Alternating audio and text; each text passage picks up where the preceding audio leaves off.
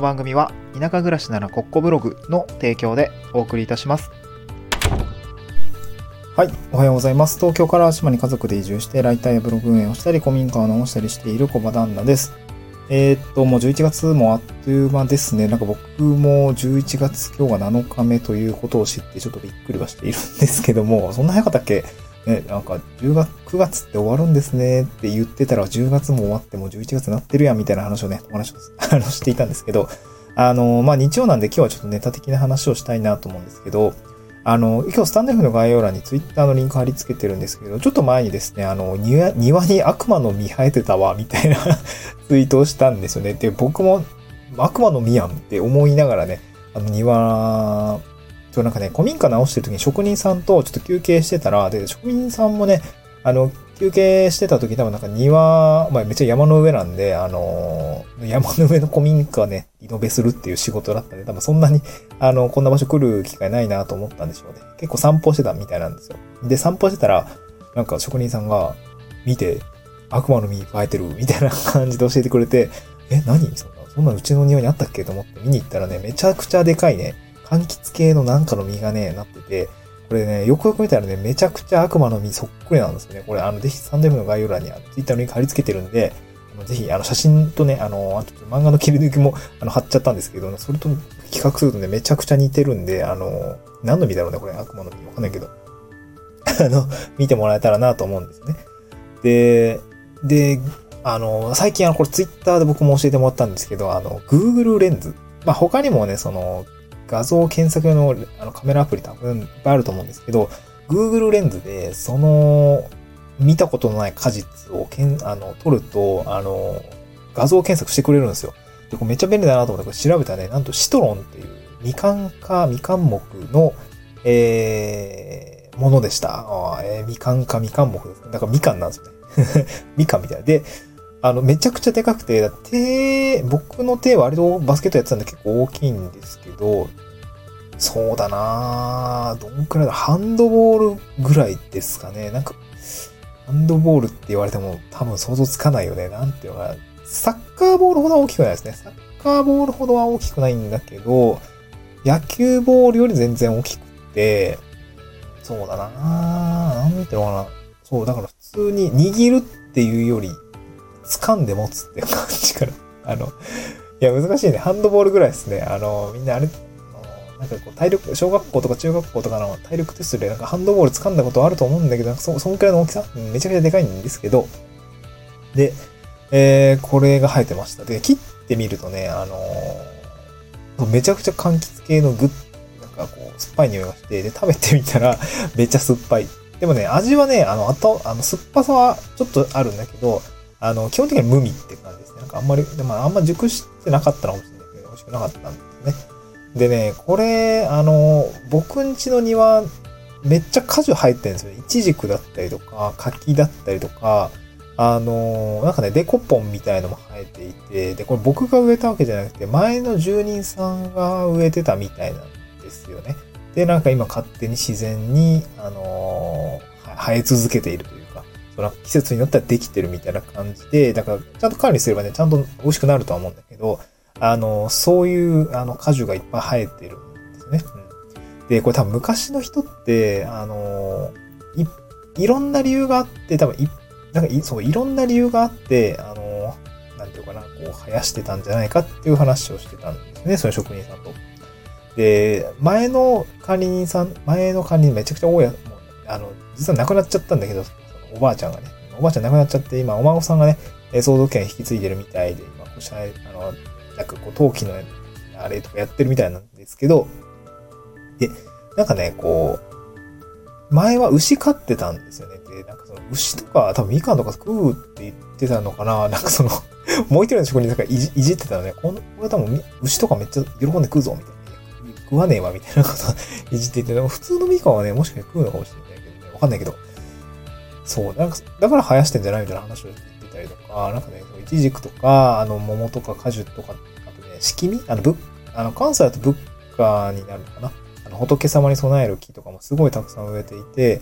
で、この辺ではね、ああの、僕のいる集落では、敷みみたいのを、まあ、売りに出している人もいるので、まあ、本当にね、あの、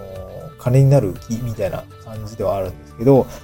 あの、まあなんか理由があって、はあの、生やしてるんじゃないかって話をしていて、うん。そう。なんか牛が食べるんじゃないかっていう説があったりとか、まあなんか薬用系だったりとか、えー、まあ果樹がね、あのまあ昔はその島内はそんな取れる場所がなかった、まあ、あの知り合いがいなかったからもう植えちゃえみたいな感じで、大家さんの趣味で植えてるみたいな話もあったりもしていて、なんかね、すごく、こう、昔の人って本当に何でも自分でやっちゃうんだなっていうのはね、本当にね、あの、果樹からも垣間見えたって感じなんですね。そうで、まあ、まあ、ちょっと連日移住相談、移住相談で、移住セミナー資料をちょっと作っているんですけど、あのまあ、田舎って本当にないもの多いじゃないですか。あの僕はサイゼリアとかないし、ミスドがないのが本当ちょっとね、あの、しんどいし、あとね、油、そばめっちゃ食いたいんだけど、東京に行ったら絶対油そば食べてミスド食ってやろうみたいな思ってるんですけど、まあないものが多いんですよね。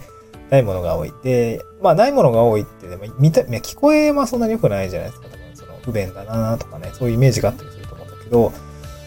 あの、そうでもないよっていう感じになってきました。というのも、その、まあセミナー資料をちょっとこう作ってる時に、消費志向からまあ生産志向へみたいな話をね、あのちょっと展開しようと思ってるんですけど、その、な、ないからなんか困るんじゃなくて、なんかこう、まあ別にそのさ、ミストがないからは困ってるんだけどね。ミストやれよって話なんだけど。でも自分でね、作ってみようかって多分なると思うんだけど、なんかそういう、なんていうのかな、もっとこう DIY 思考的な方ですね。もうなんかこう、なんていうのかな、こう、例えば、そうだな。今 友達と考えたら小屋作ろうみたいな小屋。そう。なんかね、事務所みたいなのをちょっと作りたいよね、みたいな、そういう、その、なんか箱物建てたいよねって話をしていて、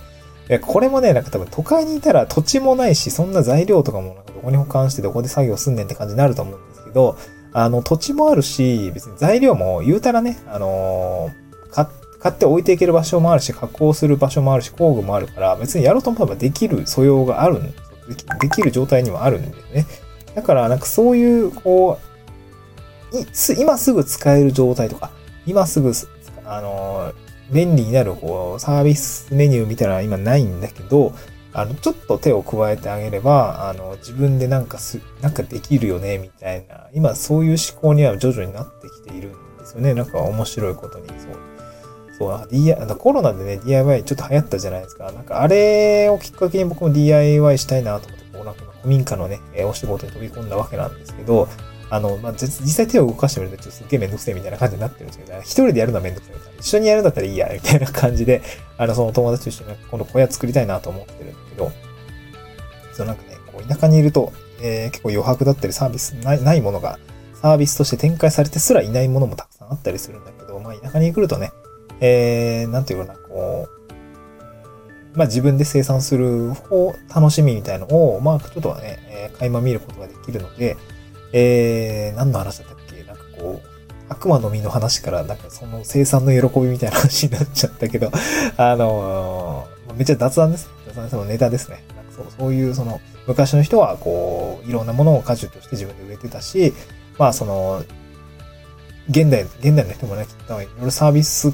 化されてるものに多分慣れきってしまっていて、お金を払えばね、できることも多いし、逆にお金がないと何もできないみたいな感じに考えている方も多いと思うんですけど、まあ実際田舎みたいなこう何もない、あえて何もないところに行ってみたりとか余白があるようなところに行ってみると、実は自分で手を動かしたら意外とこう楽しいことがね、え生産の喜びというものが得られる場所が結構たくさんあったりもするので、まあ、なんか何か新しいことに挑戦したいとか、なんかこう、ちょっとね、新しい自分見つけたいなみたいな、新しい自分に出会いたいなみたいな人はですね、まあと、あの、まあ別に淡島じゃなくてもいいんですけど、割とちょっと田舎の方で、えコネクションを作ってみるとですね、こう、いや、土地貸してやるよとかね、え古民家やるよとかね、そういう話があったりとか、まあ、経業なんかは特にそうですね、えー、事業としても、なんかこう、一緒にやってみ、あの、これ僕使えないからどうみたいな話が結構やっぱたくさんあるので、なんかそういうのもね、ぜひ、あの、狙ってみてもいいんじゃないのかなと思いました。はい。悪魔の実から経業の話まで、えー、今日はそんな話をさせていただきました。はい、日曜なんですけど、えー、今日は、ちょっと妻が友達が遊びに来ていたのであの、この後、確か、えー、遊びに行って僕はワンオペみたいな感じだったかなと思います。まあね、妻には、いつもお世話になってるんで、これもしっかり面倒見て、えー、しっかり遊びたいなと思います。また次回の収録でお会いしましょう。バイバイ。